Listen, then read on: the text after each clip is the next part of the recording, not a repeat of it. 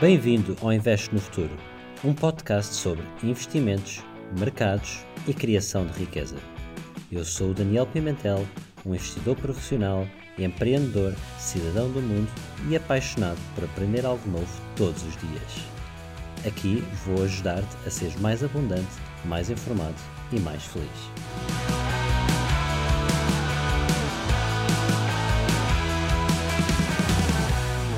Olá a todos, bem-vindos ao episódio de hoje.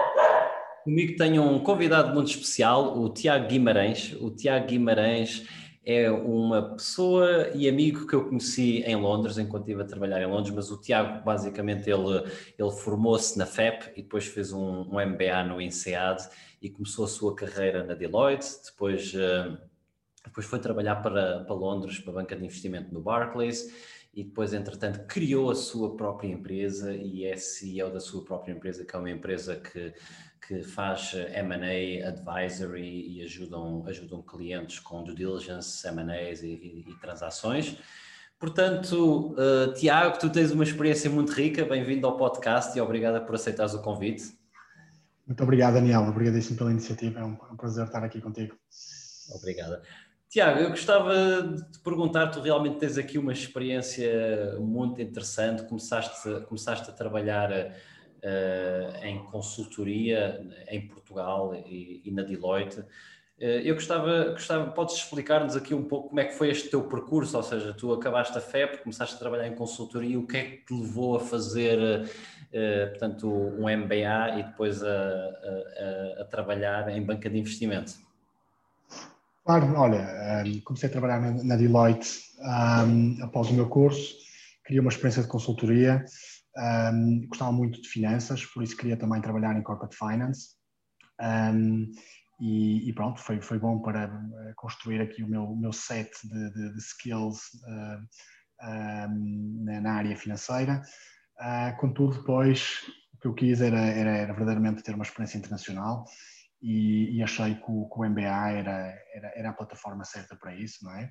Portanto, depois tive a oportunidade, não é? O grande prazer e privilégio de, de, de tirar o MBA no ICEAD, uh, para além de uma experiência pessoal enriquecedora, porque é um ano frenético em que uh, existem, para quem não está familiarizado, são dois campos a correr, onde corre o programa em simultâneo, portanto existe o, campus de Fontainebleau e o campus de Singapura, é o mesmo programa a correr em, em paralelo em ambos os campos, as pessoas podem decidir em, em qual dos campos é que, está, é que querem estar, e depois ainda a oportunidade de fazer uma, um exchange em Wharton e depois a oportunidade de fazer também um summer internship uh, numa empresa que as pessoas que as pessoas queiram, não é? E eu acabei por fazer isso tudo, não é? Uh, portanto, a nível pessoal muito enriquecedor, a nível profissional também, também foi excelente, porque através do Summer Internship que eu fiz no Barclays, uh, acabei depois por ser convidado para, para trabalhar full-time como, como Assistant Vice President e, um, e, pronto, mais uma vez, a oportunidade para trabalhar em, em, em deals de M&A grandes, complexos, uh, projetos muito estimulantes, conhecer pessoas muito, muito interessantes e, e depois, ao fim de tudo isso, pensei que hum, gostaria de tentar uma, uma aventura, hum, uma aventura por conta própria. E, e, aqui depois tentei um bocadinho o melhor dos dois mundos. Uh, eu não quis perder o contacto que tinha com uh, o mundo financeiro internacional, portanto não queria perder o contacto com Londres, uh, mas ao mesmo tempo queria regressar a Portugal. então o que, eu, o que eu criei foi uma empresa que pudesse fazer ambos, não é? a LGG Advisors, é uma empresa que faz consultoria financeira a partir de Portugal, mas que só trabalha com clientes internacionais, um, em particular Reino Unido, também Estados Unidos, Europa continental, Médio Oriente, mas, mas muito Reino Unido. Um, e por isso tive, tive, a sorte de conseguir, de conseguir fazer isso e as coisas têm, têm corrido bem até agora.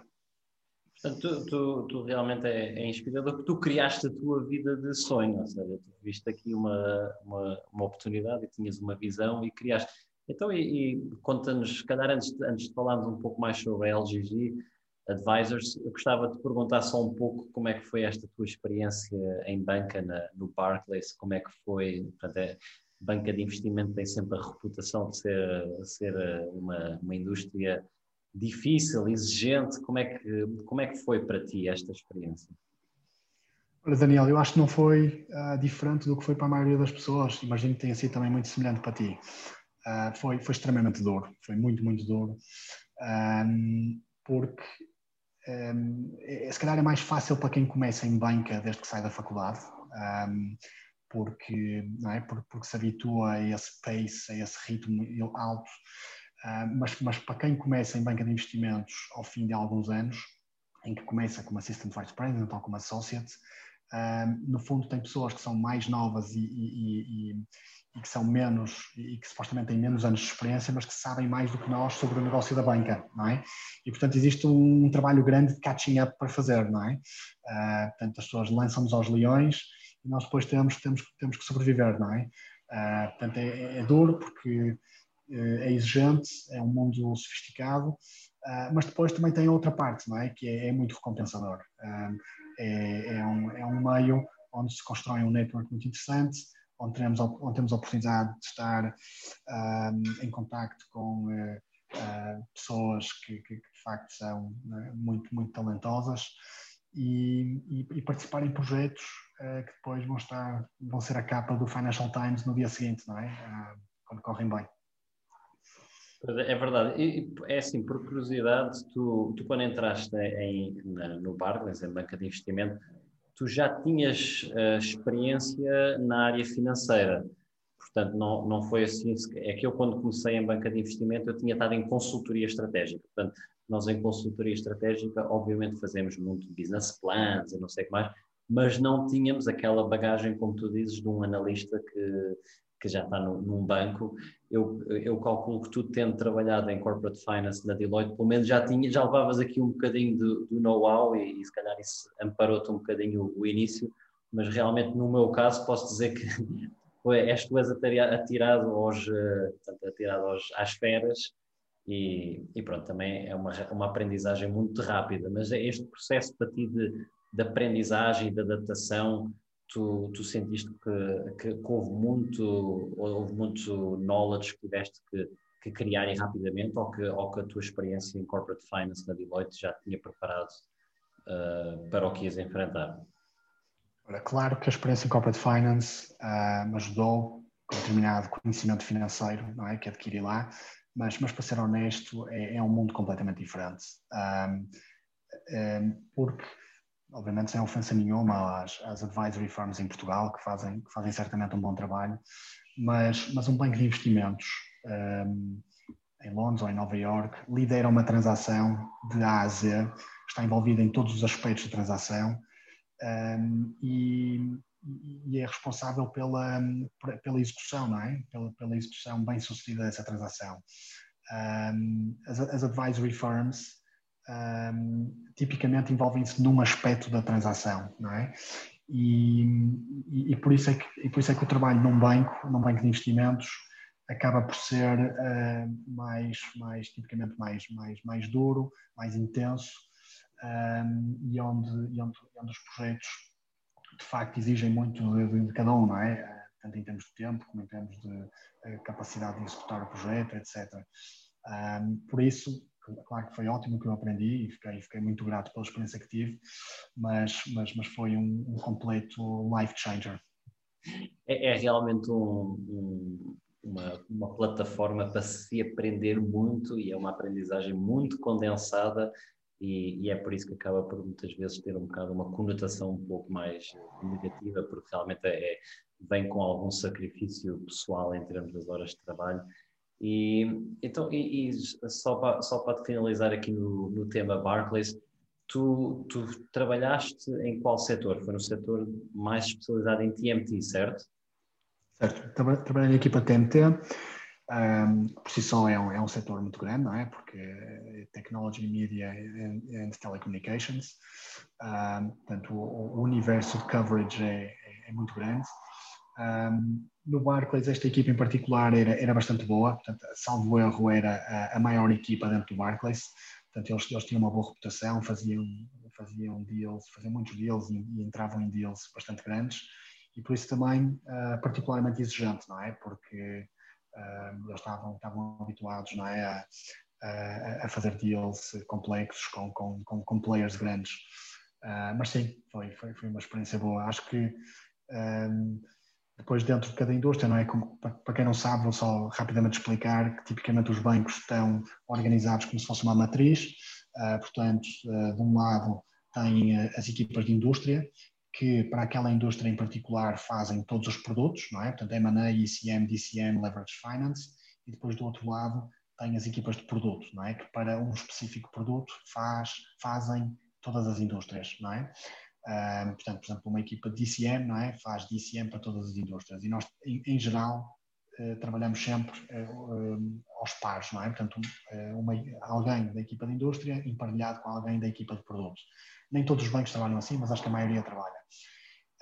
mas mas o, a equipa de TMT era, era, era bastante dominante e eram eles quase sempre que assumiam a liderança dos deals, mesmo quando havia outras equipas envolvidas e nós estávamos talvez 70% ou 80% do tempo a fazer M&A. Claro.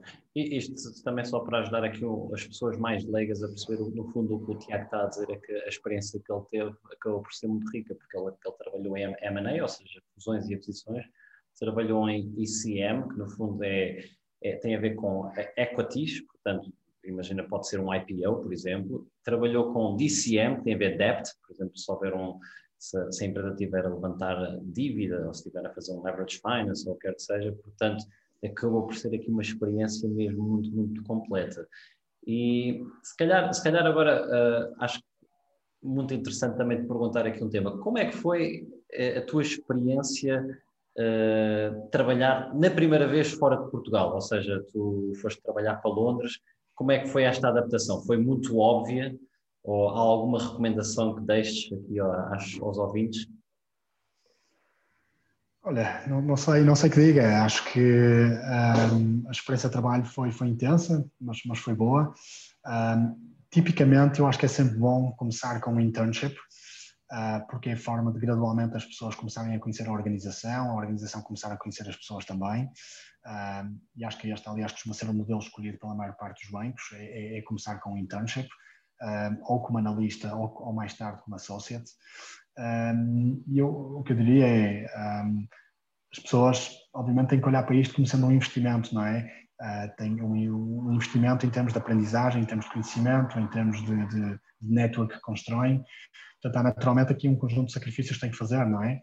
E depois cabe a cada um perceber uh, qual é que é o seu limite de sacrifícios a que está disposto a fazer, não é? Uns têm, se calhar, mais tolerância, outros têm menos tolerância e eu acho que a indústria deve caminhar também para um melhor equilíbrio entre vida pessoal e profissional, uh, para não ser tão para não ser tão brutal. Uh, mas a verdade é que acho que o Elon Musk costuma dizer esta frase muitas vezes: nunca ninguém ah, fez nada de revolucionário a trabalhar 40 horas por semana, não é? Por isso, as pessoas também têm que ter noção que uh, é verdade que existe um certo sacrifício pessoal envolvido, mas também, trabalhando mais, também aprendem mais e aprendem mais rápido, não é? Eu posso dizer que os meus anos de banca de investimento valeram, se calhar, por cada ano, talvez por dois ou três, uh, a trabalhar noutro sítio qualquer, não é? Em termos de aprendizagem. Mas, mas claro que isso, isso, é sempre uma opção pessoal, não é? Sim, o, por acaso agora falaste nisso do, do, o Steve Jobs também tem uma ele realmente é tido como um, pronto, um homem brilhante no, no, no, trabalho que ele fez e ele também era tido como um homem profissionalmente muito difícil, mas tem a ver com isto, que é, ou seja, é preciso, é preciso uma pessoa estar dedicada e, e colocar o seu talento e energia e as coisas não acontecem de uma forma óbvia, é preciso trabalhar.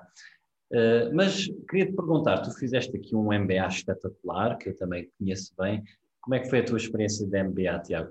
Foi uma experiência importante para ti? Achas que é uma experiência que tu, que tu recomendarias às outras pessoas também a, a ponderarem fazer?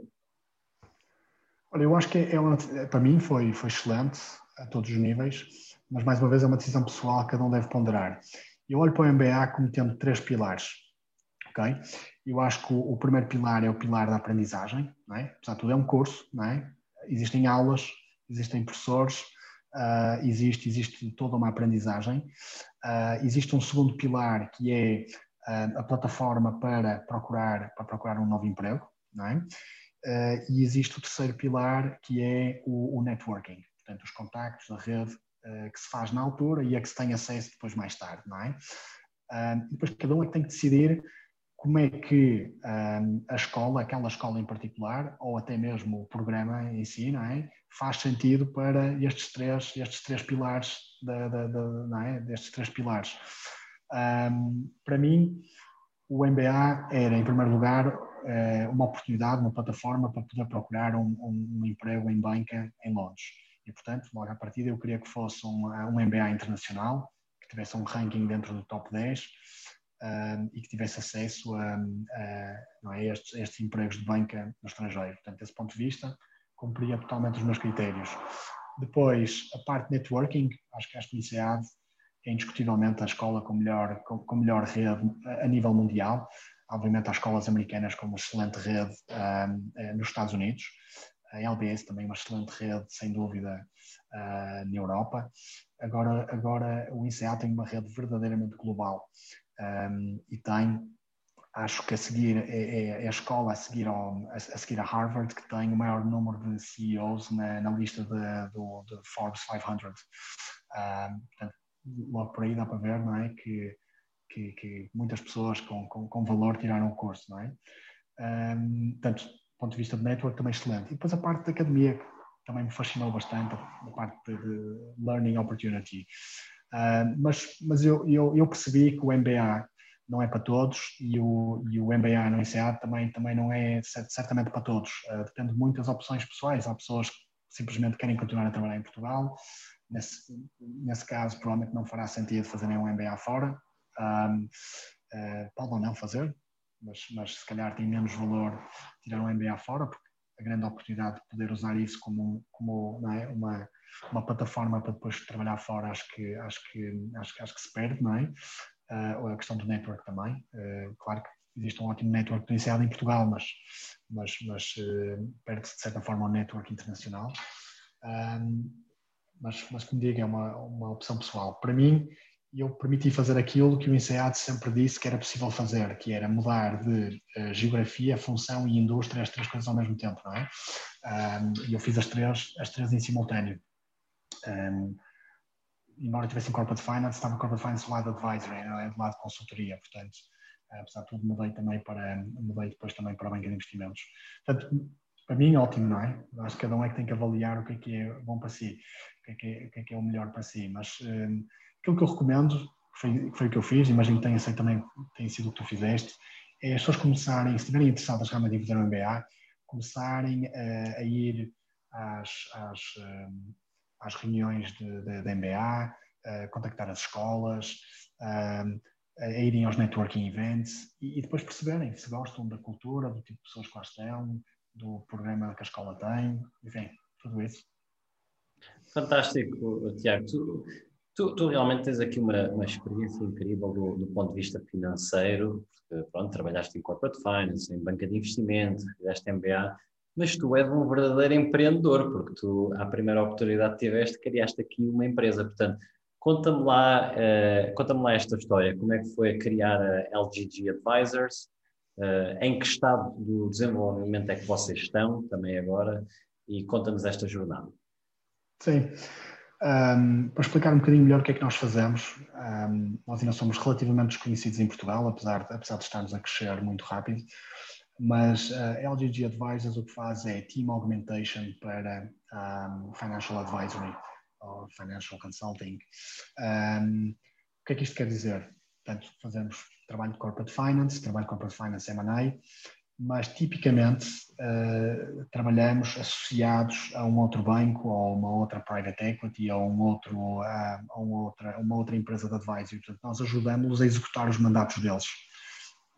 Nós também temos alguns mandatos nossos, alguns mandatos próprios, um, ehm, mas uh, por forma a podermos ter acesso a, a transações grandes, sofisticadas, complexas, um, ehm, trabalhamos, trabalhamos com, com, com este tipo de, de, de clientes e ajudamos a, a, executar os mandatos deles. Esta oportunidade surgiu quando eu estava no Barclays e percebi que, de facto, a, a, a forma como a banca está estruturada, por vezes parece um bocadinho irracional, porque a banca contrata uma série de pessoas uh, quando, quando, quando tem muito trabalho, mas depois também despede uma série de pessoas quando não tem, não é? Portanto, é uma atividade bastante sazonal e cíclica, não é? E, e depois também, porque uma coisa que eu reparei é que as, é que as pessoas em banca estão constantemente sobre, sobre pressão, sempre com, com, com grande workload uh, e nem sempre se faz o uso mais eficiente do tempo das pessoas, não é?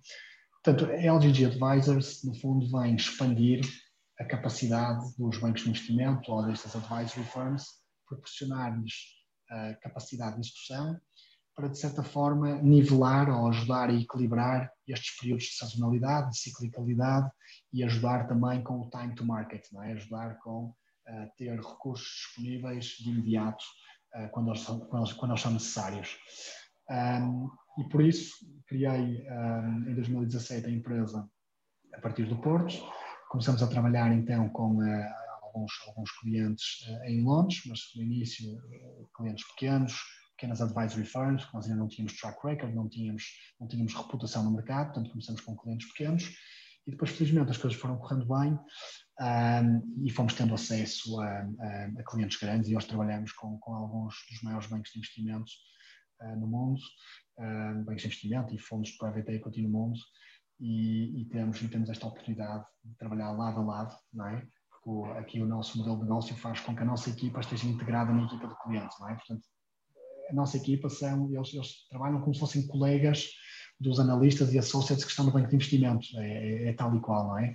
Em alguns casos, a nossa equipa até tem uh, e-mail, do, do, do, dos, dos, clientes, tem um telemóvel portátil dos clientes, tem um computador que é, que é, que é dos clientes, portanto, trabalham tal e qual como se fossem um analista ou um associate um, ah, em Londres ou em Nova York, mas, mas neste caso a partir de Portugal, não é?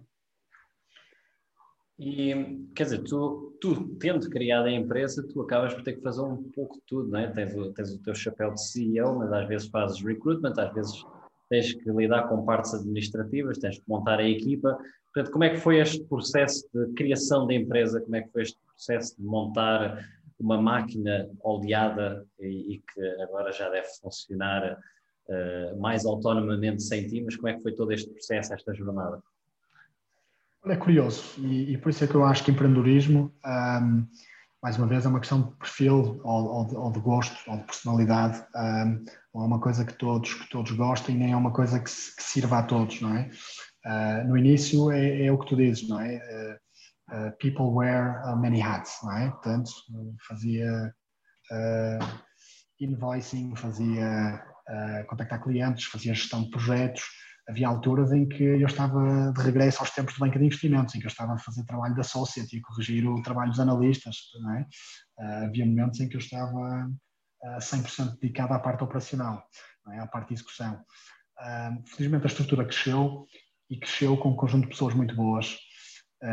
Então hoje eu já praticamente que não me envolvo na parte operacional, se alguém pedir a minha ajuda, tenho, tenho todo o gosto em ajudar, mas os nossos project managers são, são excepcionais lideram as equipas com, com, com, todo, com todo o brilhantismo, portanto, eh, pouca ajuda é necessária da minha parte aí. Um, existe depois a parte mais estratégica e a parte business development, que é onde eu acabo por dedicar a maior parte do meu tempo hoje em dia, não é? Um, essa transição de microempresa para pequena empresa um, faz com que depois, não, não, eh, se calhar o teu horizonte temporal muda um bocadinho. Eh, como microempresa estás muito preocupado no dia a dia, não é? É pensar ah, o que é que vais fazer hoje, não é? Acordas e pensas o que é que vais fazer naquele dia, não é? Porque no fundo o que tu queres é só uh, desenrascar as coisas para aquele mês, ter dinheiro para pagar às pessoas, não é? É um bocadinho assim. Quando, quando as coisas correm bem e depois passas a pequena empresa ou a média empresa, tens que olhar já um bocado mais para o futuro, não é? Pensar, ok, vamos agora estrategicamente pensar como é que conseguimos abordar uh, este banco de investimentos grande, uh, quem é gostaríamos de conhecer na organização, como chegar lá, uh, quais é são os nossos objetivos estratégicos para este ano, um, que recursos devemos alocar, humanos e financeiros, todo um conjunto de coisas que começas a ter que pensar que, que não podias pensar antes, até porque antes, estando eu tão focado na parte operacional, não tinha tempo nem disponibilidade mental para pensar para pensar noutras coisas, não é? Mas, mas, pronto, acho que nós somos um people's business, não é? Por isso, felizmente, temos, temos pessoas excepcionais um, que acabam por se encarregar das diferentes áreas e ajudar-me a mim a focar um bocadinho mais nessa parte de, de, de estratégia e business development. Fantástico. Então, e, e a nível de, pronto, mais de M&A, quais é que são as principais, uh, digamos, tendências que pelo menos tu estás a observar, ou seja, onde é que a tua empresa está, está a ser pedida para, para ter mais trabalho e quais é que são estes, estes setores que, que tu vês que está aqui em, em franca necessidade de, de, talento e de trabalho e de M&A? Uhum. Estamos a falar em termos setores em termos de indústria, há algumas indústrias que são, que são uh, bastante óbvias e, e, e, que beneficiaram com, com, com, a pandemia, não é? Uma delas é, obviamente, healthcare, não é? Um, outra é tech, é? Dentro de tech, obviamente, há muita coisa, não é? Mas, mas uh, sem entrar em demasiado detalhe, tech em geral tem, tem vindo a beneficiar e continuar a beneficiar com, um, com a pandemia e com o trabalho remoto. A parte de a parte de, de, de, manufacturing industrials também para muitas para muitos verticais também também acho que se reforçou bastante um, as, as, as, partes que perderam um, retail perdeu bastante não é a parte especialmente a parte do retail tradicional a parte de, de, de, real estate especialmente a parte do real estate comercial não é também perdeu bastante um, mas, mas curiosamente eu, eu acho que depois existe uma certa desigualdade na forma como as crises afetam as economias. E eu acho que a forma como esta crise está a afetar as economias não é muito diferente daquilo que aconteceu em 2008. As economias maiores, como é o caso, por exemplo, dos Estados Unidos, são tipicamente as que são mais afetadas no início da, no, no início da crise, mas depois também são as mais resilientes e as mais rápidas a sair da crise. É? Em 2008 foi exatamente a mesma coisa, não é? Uh, Vê-se que agora os Estados Unidos já vai ter um crescimento excepcional este ano, a economia já está a recuperar a toda a velocidade, está robusta, e, e enquanto que, infelizmente, as economias na Europa, talvez exceção à, do Reino Unido, que também parece estar a recuperar bem, mas as economias na Europa, infelizmente, parece que vão demorar mais alguns anos a recuperar. De facto, os Estados Unidos e, em certa medida, também o Reino Unido têm aqui uma certa maleabilidade e flexibilidade que é bastante curiosa. Por isso, um, o que eu quero dizer com isto? Existe uma certa assimetria, uma certa desigualdade na forma como, como isto é sentido. Portanto, mesmo, mesmo as, as, os verticais ou as indústrias que foram mais afetadas, como eu estava a mencionar, commercial real estate e, um, e, e, também a parte mais de, de, de, traditional retail, vemos que no, que no, Reino Unido e nos Estados Unidos já estão a recuperar bem. Uh, por isso eu acho que, que também como aquela famosa frase ou expressão, dizia que o, o, as três coisas mais importantes para ser bem sucedido era location, location, location, não é? Uh, então eu acho que eu acho que o sítio, não tanto onde se vive, mas o sítio onde se faz negócios uh, é, é, importante. É o, é o mantra do, do retalho. Sim, é verdade, sim. Então, Tiago, se calhar ah, também uh, aproveitando aqui o teu, a tua expertise e a tua generosidade, também no, o, o, programa também é ouvido por pessoas que estão um pouco a aprender e a começar no mundo do, dos finanças e dos investimentos. Uh, Deixa-me fazer-te aqui uma pergunta que é, imagina que estás, a, que estás a trabalhar agora com um novo analista que tu recrutaste e ele está um bocadinho perdido sobre como fazer uma avaliação. Uh, quais é que eram as direções que tu, tu lhe darias? E, e pronto, no fundo o que eu estou-te a perguntar é Uh, o, o, que é que tu achas que, que é, que é uma, uma forma de abordar a, a, avaliação? Porque muitas pessoas que estão a ouvir é um conceito ainda que não é muito óbvio e que para quem está a investir é, é realmente importantíssimo ter, uh, ter este conceito presente. Uhum. Bem, há vários tipos de avaliação que se pode fazer, há algumas mais tradicionais, outras mais exóticas. Eu acho que podemos olhar, se calhar, vou ser aqui se calhar um bocadinho simplista, mas, mas, mas para ajudar, eu acho que podemos dividir a avaliação em dois tipos. Uma é a avaliação intrínseca, não é? Em que nós tentamos determinar o valor da empresa apenas ou, ou, ou especialmente com recurso à informação interna da empresa, não é? Uh, e a outra, eu diria que é uma, uma avaliação de mercado ou, ou, ou uma, uma, avaliação com recurso a não é? indicadores de mercado. Uh, na avaliação intrínseca, nós temos, por exemplo, uma que é, que é bastante conhecida, que é o Discounted Cash Flow, não é?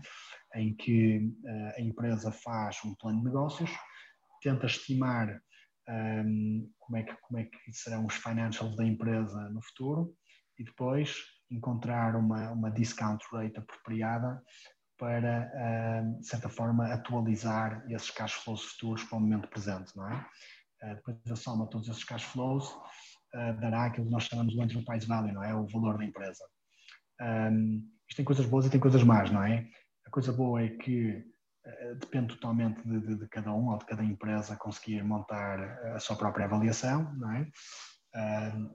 claro que para calcular essa, essa, essa taxa de desconto há sempre alguns, alguns indicadores de mercado que são precisos, mas, mas, mas pode ser quase, pode ser feito quase, quase exclusivamente com, com, com informação da empresa. Mas, mas depois a parte má é que é, é quase um bocadinho bola de cristal, não é? Porque como é que nós sabemos que aqueles forecasts estão estão uh, accurate, não é? Que são, que são fidedignos, que vão de facto acontecer um, e, e, depende das expectativas de uma pessoa ou de um grupo de pessoas, não é? Uh, portanto, é, é, sempre um bocadinho, uh, obviamente quem está envolvido num negócio é sempre, ou tende sempre a ser um pouco otimista sobre o seu próprio negócio, não é? Portanto, estas expectativas podem estar sempre demasiado otimistas, não é? Um, portanto, isto é o DCF, não é? Avaliação intrínseca se nós olharmos para avaliações de mercado, um, podemos fazer, por exemplo, um, avaliações com base em transações passadas, é? que é aquilo que se chama Transaction Comparables, que é olhamos para transações passadas de empresas semelhantes, na mesma indústria, com um modelo de negócio semelhante, com características semelhantes, tentamos determinar quais é foram os múltiplos dessa transação um, e depois fazemos possivelmente uma média, uma mediana e e, e, e, obtemos aí um valor de referência do mercado, não é? Um, outra coisa também é olharmos para os trading comparables, que é as empresas que transacionam no mercado hoje em dia, portanto, as empresas listadas publicamente que transacionam no mercado. Um, é, portanto, nesse caso, a informação está, está, está disponível, não é? Um, e retiramos também os múltiplos de, os múltiplos de mercado dessas mesmas empresas, mais uma vez, para fazer uma média, uma mediana e usar isso como valor de referência. Uh, existem depois outros, outros métodos de avaliação, uh, LBO e outros mais sofisticados, mais exóticos. Se calhar não vale a pena entrar em tanto detalhe. Mas o que eu diria é, para mim, a avaliação não é tanto um ponto ou um valor. A avaliação, para mim, deve ser uh, uma, uma conclusão ou uma análise que se faz com base num conjunto alargado de uh, valores. Portanto, no fundo, esse é mais um range do que um, do que um valor em particular. Portanto, da, da interseção de todos estes valores, DCF, uh, Trading Comparables, Transaction Comparables, LBO uh, e outros, nós conseguimos perceber mais ou menos qual é que seria o range mínimo, não é? o valor mínimo e o máximo de valor de mercado desta empresa. E depois, claro, há um conjunto uh, infinito de, de, de, variáveis que se qualitativas, que se têm que ponderar para perceber se a empresa está mais uh, próximo do range superior ou está mais próximo do range inferior, não é? Um, coisas como uh, qual é, é o seu nível de tecnologia e disrupção, qual é que é um, portanto, o nível de, de, de um, propriedade industrial que tem, o seu produto ou serviço está protegido por patentes ou não, o quão diferenciado é que é, eh, qual é, que é o nível de, de concorrência e, e, e, competitividade do mercado, existem barreiras à entrada nesse mercado. enfim, é um conjunto enorme de coisas que se tem que pensar para depois perceber mais ou menos. E depois, como em tudo, há um processo de negociação. Portanto, quem está a tentar comprar ou vender uma empresa uh, entra num processo de negociação e, e, isso é o que ultimamente depois acaba por determinar o processo de compra ou de venda, não é? Claro. Já agora aproveito só para perguntar, qual é que é o, o, o múltiplo que tu gostas mais de utilizar? É o EV over EBITDA? É o Price per Earnings? Qual é que é que tu te sentes mais... Quer dizer, provavelmente não, não é um, são vários, mas qual é que é a tua, aquele que, te, que gostas mais? Nós olhamos para vários, mas uh, como tipicamente lidamos com empresas privadas, uh, depende também dos setores e das indústrias, não é? mas eu acho que o EV e EBITDA para, para empresas uh, privadas costuma ser, em geral, aquilo que nos dá uh, um bocadinho mais de, de, é, de, ideia, de ideia sobre o valor de, de é? sobre o valor de uma empresa. Uh, mas, como digo, isso, isso pode mudar bastante, é? E, e, pronto, o, o, Tiago realmente deixou aqui um, deixou aqui um, bom manual eh, para vocês eh, executarem quando estiverem a fazer avaliações, mas pronto, no fundo, o que, o, que, o que o Tiago diz, e muito bem, é que realmente não há uma única forma de fazer uma avaliação, há várias formas e depois é importante a pessoa triangular. Portanto, ele aqui mencionou quatro diferentes formas e quando se está a fazer uma avaliação realmente é, é importante olhar um pouco e perceber um bocadinho o que é que cada uma delas dá e, e, pronto, e cada caso é um caso. Não podemos tentar automatizar ao máximo o processo de avaliação, mas no final do dia, cada caso vai sempre ser um caso, cada empresa é sempre, é sempre uma empresa. E por fim, o, o Tiago falou que em termos de múltiplos gosta mais do EV over EBITA.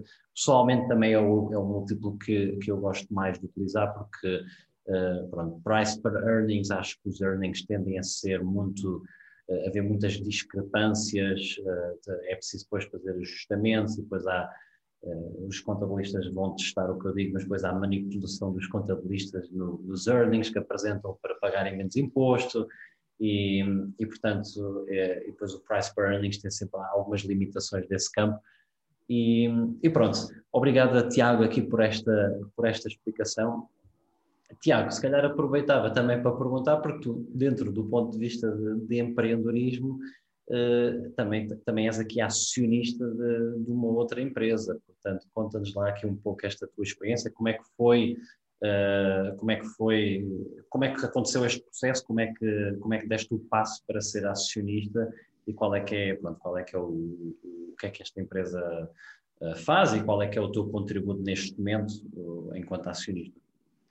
Eu sou acionista de um pequeno número de, de empresas, mas eu, uh, provavelmente aquela mais interessante é, é, é Wine with Spirit, interessante em termos de conceitos, é Wine with Spirit, um, que é uma empresa que cria um, enoconceitos, ou, ou, que cria conceitos de vinho. Um, e eu, eu posso, posso explicar, uh, certamente o CEO da empresa explicará muito melhor do que eu, mas eu posso explicar um bocadinho o que é que isto significa.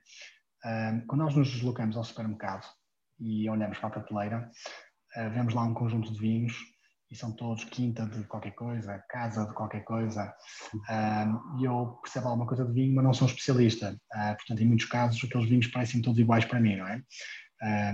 Com, base, com, base ne, com base nisto, a Wine with Spirit decidiu criar vinhos que estão associados a conceitos, a eventos, a emoções, a sentimentos, um, e fazer um bocadinho o, o, trabalho inverso que se costuma fazer uh, no setor dos vinhos Portanto, tipicamente no setor dos vinhos, quem tem uh, uma, uma vinha ou quem tem uma adega uh, produz o melhor vinho que consegue com os recursos que tem disponíveis e depois empurra esse vinho para o mercado, não é? Aqui a Wine with Spirits uh, eu apaixonei pela ideia porque eles fazem exatamente o oposto. Portanto, eles foram primeiro fazer um, um, estudo etnológico para perceber quais é que eram as emoções, as ocasiões, os, uh, as situações em que as pessoas bebiam vinho. É? E depois uh, perceber então qual é que seria o vinho adequado para cada uma dessas emoções, ocasiões, uh, situações. Um, e então estes, estes vinhos são todos muito um, específicos ou, ou, apropriados para exatamente para uma determinada ocasião, evento, emoção, etc. Uh, só para vos dar alguns exemplos, o Wine Spirit criou, por exemplo, o Dine With Me Tonight, não é? que é um vinho para uma ocasião uh, especial, queremos uh, jantar com amigos ou com alguém especial e temos, temos um vinho apropriado para essa ocasião. Uh, temos o Bastardo, que é um vinho assim maluco para as pessoas se divertirem. Um, e depois temos o uh, Love You Forever, que é um vinho uh, para celebrar qualquer coisa especial com alguém que nos diz, que nos diz muito, não é? Depois temos vinhos específicos para comidas, o Meat and Meat, o Seafood and Co. Uh, e eu, eu adorei esta ideia de, de nós uh, conseguirmos associar um vinho a uma, a uma emoção, um sentimento. No fundo, não é muito diferente do que as bebidas brancas ou até a cerveja já vêm a fazer há muito tempo, não é? Um, na, na, vocês nunca veem quando se faz um anúncio a uma cerveja eles nunca, ou muito raramente, promovem um, os ingredientes da cerveja, ou se foi amadurecido desta forma ou daquela forma, ou se a levedura é assim ou é assado, quer dizer, não, não falam disso, simplesmente uh, falam de quais é são as emoções e os sentimentos que estão associados a beber aquela cerveja, e o mesmo para bebidas brancas, para vodka, rum, tequila, etc. Não é? Um, curiosamente, o mundo do vinho é que se tornou um, um mundo em que nós quase que queremos uh, educar à força as pessoas, não é? E ensinar-lhes que têm que beber vinho se vier de, se tiver sido amadurecido em carvalho francês ou americano, ou se tiver estado não sei quantos anos na barrica, não sei o que mais. Tudo isso são coisas, coisas interessantes e que eu próprio gosto de saber. Acho que é ótimo ter uh, conhecimento sobre o vinho. Mas muitas vezes as pessoas só querem beber um vinho uh, bom que seja apropriado para aquela ocasião ou apropriado para, para aquilo que vão comer uh, e, não, e não querem estar tão preocupados com questões, com questões técnicas. E isso é que eu adorei, esta forma tão simples e genuína de associar o vinho a, a emoções. E pronto, por isso é que me tornei acionista e, e, um, e felizmente um, acho, que, acho que foi, acho que foi a, aqui a escolha certa porque a, a empresa um, é de facto muito diferente de todas as outras empresas de vinho que eu conheço. E, e aquilo que eu também posso dizer aqui uh, aos ouvintes é que realmente uh, eu acho que a melhor forma de se ser, de, de, saber mais sobre negócios é quando vocês são um acionista. A partir do momento em, em que vocês são acionista de uma empresa, uh, tudo muda. A forma como vocês olham para o negócio, como resolvem os problemas.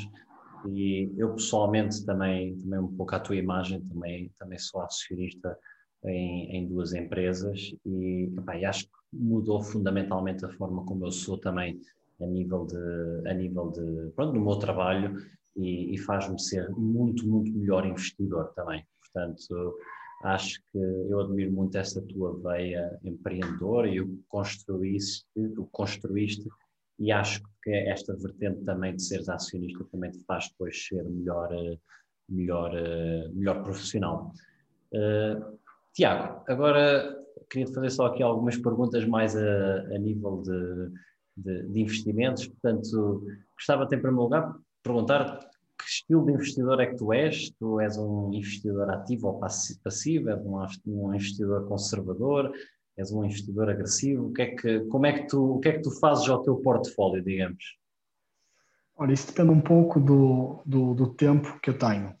Um, o que eu acho é que para fazer investimentos as pessoas têm que ter o tempo para se dedicar, primeiro, a estudar os investimentos que querem fazer okay? e não ir atrás de modas. Acho que, acho que é sempre mal uma pessoa ver uma notícia no, no jornal e achar que, não é, que deve investir por causa disso. As pessoas devem fazer um, um estudo uh, prévio que, que, que, que, lhes dê conforto e confiança que aquele investimento faz sentido, não é? Um, e por isso eu de algum tempo para cá que não tenho investido um, em, listed, em listed, uh, publicly listed equities, uh, simplesmente porque não tenho tempo para acompanhar uh, o desenvolvimento destas empresas e, e, e, a minha preferência tem ido para fazer ou investimentos na minha própria empresa, não é? porque essa conheço bem, ou investimentos ou, noutras empresas privadas onde eu possa ter algum tipo de influência ou em que possa ajudar o management de alguma forma, uh, como é o caso, por exemplo, da Wine with Spirits, em que eu posso discutir estratégia com o CEO, ajudar a management team naquilo que eles precisarem, uh, estar também informado sobre as últimas novidades. Um, e aí, tendo esse, esse, esse envolvimento maior, dá-me um bocadinho mais de conforto e confiança um, porque conheço a equipa de gestão, porque sei o que estão a fazer um, e, e, sei qual é, é a estratégia deles. Uh, dá um bocadinho mais de, de, confiança do que investir em, em, em, publicly listed securities que não tenho tempo para acompanhar. É claro que não há problema nenhum em investir em, em publicly listed equities, não é? Ou equities ou securities in general. Há pessoas extraordinariamente bem-sucedidas que fizeram disso a sua vida, não é? Nem, nem preciso de, de, ir muito longe para, para citar algumas, uh, mas acho que de facto é preciso dedicação, é preciso tempo, um, porque um, aquilo que eu observo é para, para alguém fazer escolhas discricionárias, portanto, uh, ser um, um, investidor ativo, tem que, tem, tem que dedicar tempo a acompanhar. Porque senão o melhor é mesmo ser um investidor passivo e pôr o seu dinheiro num index fund falar nisso não tem mal nenhum, porque ainda no outro dia o Warren Buffett estava a dizer que quem tivesse investido numa, num index fund em, sei lá, 1950 teria tido um retorno, eu, eu, não, eu não quero dizer os números porque, porque sou capaz de me enganar nos números, mas era um retorno absolutamente fantástico, porque, porque uh, bastava apostar que a economia americana ia crescer na, na segunda metade do século XX, um, ehm, que de facto cresceu muito, não é? Para, para, para ser bem sucedido, nem sequer era preciso acertar. O que eu posso mas... dizer O que eu posso dizer é que realmente nos últimos 50 anos, porque isso eu, eu fui estive a estudar, o, o, o, retorno médio é 10% ao ano. Portanto, é fantástico. É, é fantástico. Isto, isto só para um index fund, correto? Só, só, só. Retorno, só pois, isso é fantástico. Portanto, se alguém me dissesse que eh, me garantia 10% ao ano para um, para um investimento, eu aceitava logo de caras, não é? É, é, é um retorno fantástico. Uh, e isto sem as pessoas terem que adivinhar que ia ser a, a Apple e a Microsoft e, e, umas outras quantas a ter sucesso, não é? Não é preciso ninguém um, chegar, a esse, chegar, chegar a, esse nível de, a, esse nível de oráculo. Basta apostar numa economia, no desenvolvimento de uma economia. Um, e, e, isso por si só já é, já é suficiente mais uma vez, indo um bocadinho àquela conversa que estávamos a ter há um bocado, um, existe desigualdade na distribuição de rendimento e da distribuição da riqueza e, e, há economias de facto que são mais ricas e que crescem mais do que outras. E os Estados Unidos têm sido, sem dúvida, um exemplo aqui, não é? Claro. Mas é, por acaso é, é, muito, muito interessante a, a, a, tua postura, porque eu acho que acaba por ser uma grande consequência de quando se é um empreendedor e quando se está a fazer algo que se tem uma paixão e, e que está a ter até uns bons resultados, acho que o, o óbvio é, é, a pessoa querer continuar a investir em primeiro lugar na sua empresa para a empresa crescer mais, parece-me fazer todo o sentido, e em segundo lugar também, também me é muito querido uh, o que tu fazes de, de fazer assim alguns investimentos mais a nível de, de private equity, porque, porque pronto, realmente uh, acabas por estar envolvido de certa forma, mas também tens essa proteção de estar envolvido, porque tens, uh, estás a trabalhar com pessoas que confias, com pessoas que, que, que com quem já trabalhaste, se é um, um conceito que tu gostas, é, parece-me fazer muito, muito sentido também. Uh, se calhar aproveitava-te só para, para te fazer mais uma pergunta aqui do ponto de vista dos investimentos. Uh, ah. uh, alguma, alguma aprendizagem ou algum grande erro que tenhas feito que queiras uh, aqui partilhar para as pessoas não voltarem a fazer? Eu, eu, pergunto isto, é um bocado, às vezes as pessoas não gostam muito de falar de erros, mas é com os erros que nós aprendemos, portanto, alguma, alguma, alguma situação que tenha, tenhas feito ou tenha acontecido que queiras partilhar às pessoas para não, para não repetirem? Posso, olha, um bocadinho a ver aquilo que eu acabei de dizer agora. Um, houve um momento em que e eu pensei que poderia fazer uh, escolhas de compra de ações com base em uh, intuição, não é? Ou com base em uh, títulos sensacionalistas que via na imprensa ou qualquer coisa do género. e isso, obviamente, mesmo que até dê resultado no curto prazo, eu acho que as estratégias de investimento devem ser pensadas a longo prazo, não é? e, e isso, isso, tipicamente dá mau resultado, não é? Um, acho que as pessoas, ou, ou, de facto, têm tempo para estudar a empresa e conhecimento também, não é? Toda a gente, infelizmente, tem conhecimento para isso, mas tem, tem o tempo e o conhecimento para estudar as empresas e para conseguir, de facto, perceber quais é são as empresas que estão undervalued. Um, ou, ou, então, mais vale, uh, de facto, não arriscar, porque senão, eu acho que uh, a probabilidade de ser bem sucedido deve ser mais ou menos o mesmo que ir ao casino, não é? E, e jogar entre o eh, preto ou vermelho, não é? Uh, também existe perto de 50% de probabilidade de se ganhar, não é? Mas não quer dizer que uh, as pessoas sejam boas a, a, adivinhar, é simplesmente sorte, não é? E, e por isso eu acho que é, que é, aqui um bocadinho mesmo. Eu acho que as pessoas têm se calhar que se capacitar disto. Um, há research analysts que dedicam o seu tempo inteiro a estudar empresas, não é? E mesmo eles fazem muitas vezes erros na, na, na avaliação de empresas que estão, que estão undervalued ou overvalued, não é? Um, portanto, como é, então como é que será pessoas que têm, que têm menos tempo e que têm menos um, conhecimento, uh, como é que essas são capazes de fazer um, um better judgment, não é? do, que, do, do pessoas que fazem disto a sua vida, não é? Uh, portanto, portanto, é complicado, não é? É muito complicado uh, conseguir ser melhor que o mercado não é? acontece, e há muitas pessoas boas nisso, mas, mas, mas não foi certamente por acaso, nem foi por sorte. Aliás, e, e há, há, realmente uma, uma, coisa que acontece muito, e tu há bocado falaste nisso, que é, é muito comum também ver o, os analistas fazem uma recomendação e depois revêem a recomendação porque a empresa desceu e depois voltam a rever a recomendação porque a empresa subiu. E pronto, isto também, também demonstra que realmente, até mesmo no mundo dos analistas como tu disseste e bem, são pessoas que passam se calhar o dia, o seu dia de trabalho inteiro a fazer análise de empresas, até mesmo esses, muitas vezes o que acontece é existe um conjunto de biases que eles são enviesados e, e acabam por, por cometer alguns erros, porque é, é, o que é muito óbvio é que realmente os analistas estão constantemente a rever as, as, suas, uh, as suas quotations para cima ou para baixo. Mas uh, muito bem, tinhas dito mais uma coisa muito interessante, mas esqueci, esqueci, queria comentar, mas já me esqueci o que era. Muito bem. E fica aqui a, a, a, a dica de, de, investimento do Tiago, que, que por acaso eu, eu acho que é, que é, muito válida, que é se vocês uh, não têm tempo para fazer a vossa análise, uh, mais vale não fazerem. E agora já me lembrei daquilo que eu queria dizer, é que realmente as pessoas têm que se lembrar que, ou têm que perceber que realmente os últimos três anos têm sido um dos um dos maiores bull markets que nós temos assistido, ou seja, o mercado tem crescido, tem crescido, tem crescido e, e, estes últimos seis meses foram, foram seis meses inacreditáveis, acho que foi, acho que foi dos melhores semestres da história da, do, dos mercados e o que isto significa é que é uma tenham, tenham um bocado de cautela, porque é, é, é fácil fazer coisas acertadas neste momento, uh, mas uh, o que não significa quando os mercados mudarem, ficarem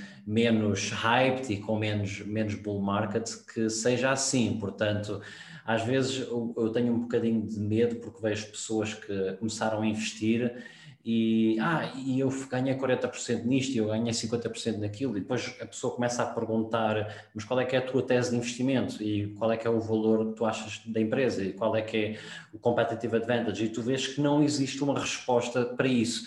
E isso para mim deixa-me muito, com muito uh, medo, porque significa que realmente as pessoas estão ali a fazer, como tu disseste, uh, à base da intuição, e é à base da intuição que depois está muito suscetível a erros. Uh... Acho que sim, eu acho que as pessoas têm que criar, não é? no seguimento do que estavas a dizer, têm que criar uma metodologia, não é? Têm que criar uma metodologia para determinar se aquele é ou não um bom investimento. Depois deve haver, obviamente, um período em que se faz o teste a essa metodologia, não é? Em, em, que se afina essa metodologia para ter a certeza que essa metodologia uh, dá resultados, não é? E depois tem que ter o tempo para acompanhar uh, é? a implementação dessa metodologia a várias empresas, porque é certamente uma coisa muito, muito time consuming, não é? Nós, curiosamente, já agora, só mesmo porque estamos a falar do tópico, nós na LGG estamos a lançar agora um Investment Club, porque percebemos que havia várias pessoas interessadas no tema, e então vamos fazer, é obviamente uma coisa uh, não profissional, não é? Mas é mais uma, uma learning opportunity, mas, temos, mas este Investment Club vai servir para nós juntarmos um pool de capital, portanto a empresa entra com determinado capital e depois quem quiser entrar no clube tem que participar também com determinado capital, embora os montantes sejam obviamente apenas simbólicos, não é?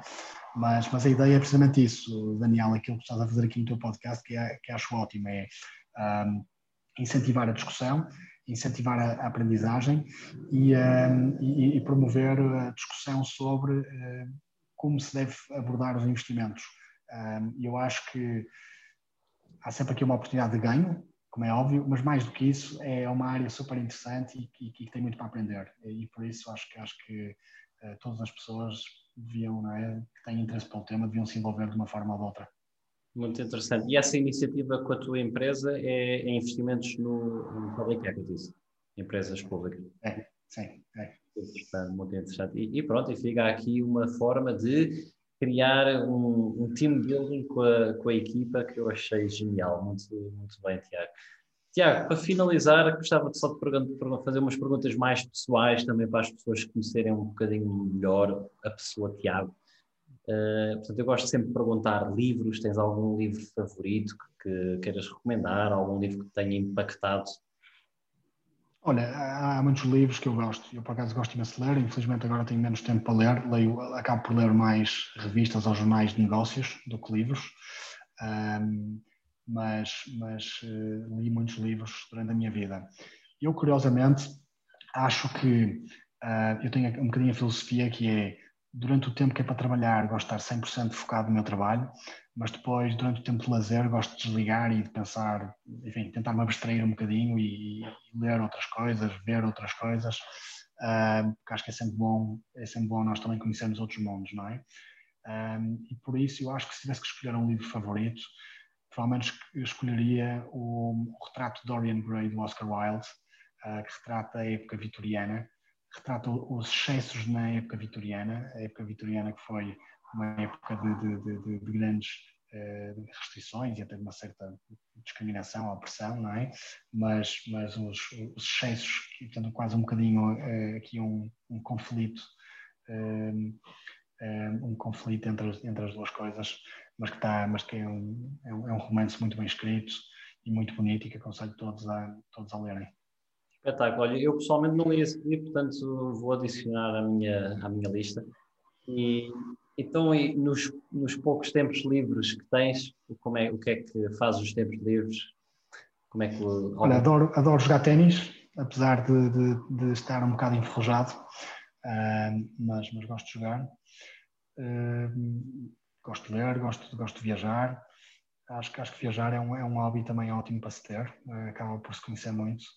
Uh, o INSEAD, de certa forma, também é uma ótima oportunidade, porque para além da oportunidade de, de, se estudar nos dois campos, uma coisa uh, gira que se faz e que deve, deve ter feito também é, uh, como são pessoas de muitas nacionalidades, as pessoas depois acabam por organizar viagens aos seus países de origem e levam um grupo de pessoas consigo. Portanto, é a forma de tu conheceres outros países e outras cidades pelos olhos de um local, não é? então eu fiz uma série de viagens dessas com colegas meus uh, de outros países, em que fui visitar os países deles e, e, e conheci, conheci os, os, países deles pelos olhos deles e acho que foi uma experiência fantástica. Uh, pronto, e acho, acho que é, é, basicamente isso, porque de resto também já não tenho, também não, não tenho assim tanto tempo disponível quanto isso. Mas é isso, estar com os amigos e com a família. A dica que me deste que eu para o ano que vem, que quando o Covid se calhar tiver mais fácil de fazer viagens, vou realmente uh, aproveitar também a minha network viciado Uh, para finalizar, duas perguntas, se me permites, portanto, a nível de aprender, uh, o que é que hoje em dia, como é que tu, que é que, algum learning hack que tenhas, digamos assim? Como é que algum learning hack, uh, mas em termos de quê? É que... De aprender uma...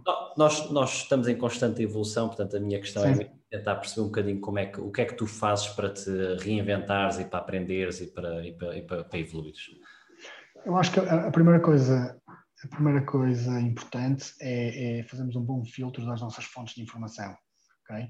Antes, há 20, 30, 40 anos atrás, o problema era o acesso à informação. Hoje em dia, o acesso à informação, tipicamente, já não é um problema, não é? O problema até é, é, é o excesso, é a abundância de informação. Então, eu diria que o primeiro é uh, cada um tentar uh, perceber quais é são as fontes de informação que lhe interessam uh, e fazer um filtro dessas fontes de informação, não é? Uh, eu tenho as minhas escolhidas e tipicamente consulto, consulto sempre as mesmas.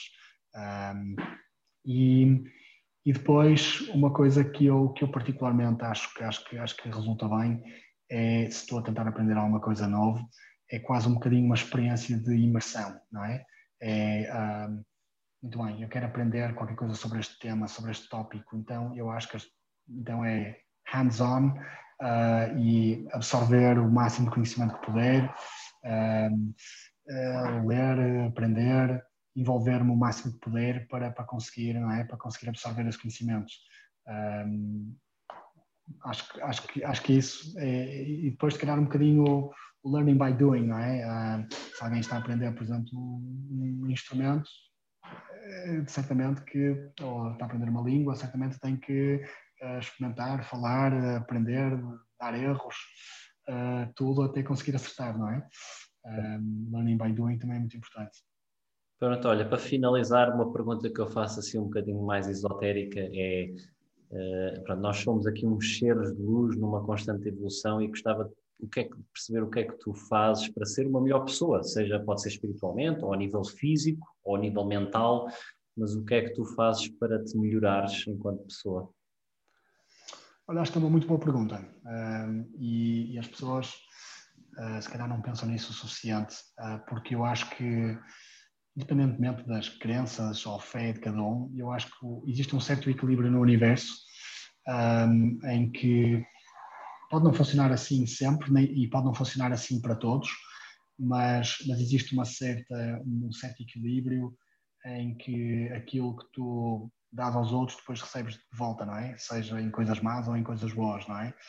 Um, e por isso eu acho que apenas ter esta apenas ter noção disto, ter percepção disto, de que uh, o mal ou o bem que fazemos a alguém ou, ou, ao mundo em geral, depois recebemos de volta, acho que só isso já é importante para percebermos que nos devemos melhorar como pessoas, como seres humanos um, e, e, obviamente, tentarmos uh, contribuir o melhor que pudermos para, é? para tornar isto um, um mundo melhor. E pronto, fica, fica assim esta entrevista fantástica com o Tiago Guimarães, que foi tão generoso com o seu tempo e que nos partilhou aqui tanta informação e conhecimento. Tiago, muito obrigado por teres vindo ao podcast e até uma próxima vez. Obrigado, Daniel, pelo convite. Todo gosto meu. Obrigado por me teres ouvido. Se gostaste do episódio de hoje, subscreve, deixa a tua review e partilha-o para que este podcast possa chegar a cada vez mais pessoas. E claro, acompanha-me no Instagram, danny.pimentel, e envia-me uma mensagem a contar o que achaste. Para saberes mais sobre mim e encontrares informação adicional de cada episódio, visita o meu website www.danielpimentel.pt. Atenção! Todas as opiniões expressas por mim e pelos meus convidados são apenas por efeitos educacionais, não são recomendações de investimento e não reconhecem as tuas condições financeiras específicas.